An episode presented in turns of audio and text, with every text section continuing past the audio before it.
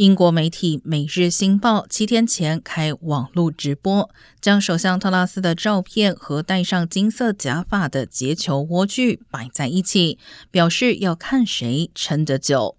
随着特拉斯请辞，《每日新报》宣布生菜赢了。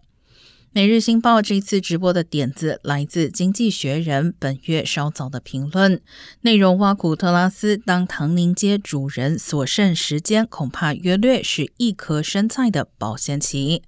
特拉斯发表辞职声明时，YouTube 上的生菜直播观看人数一度飙破两万人。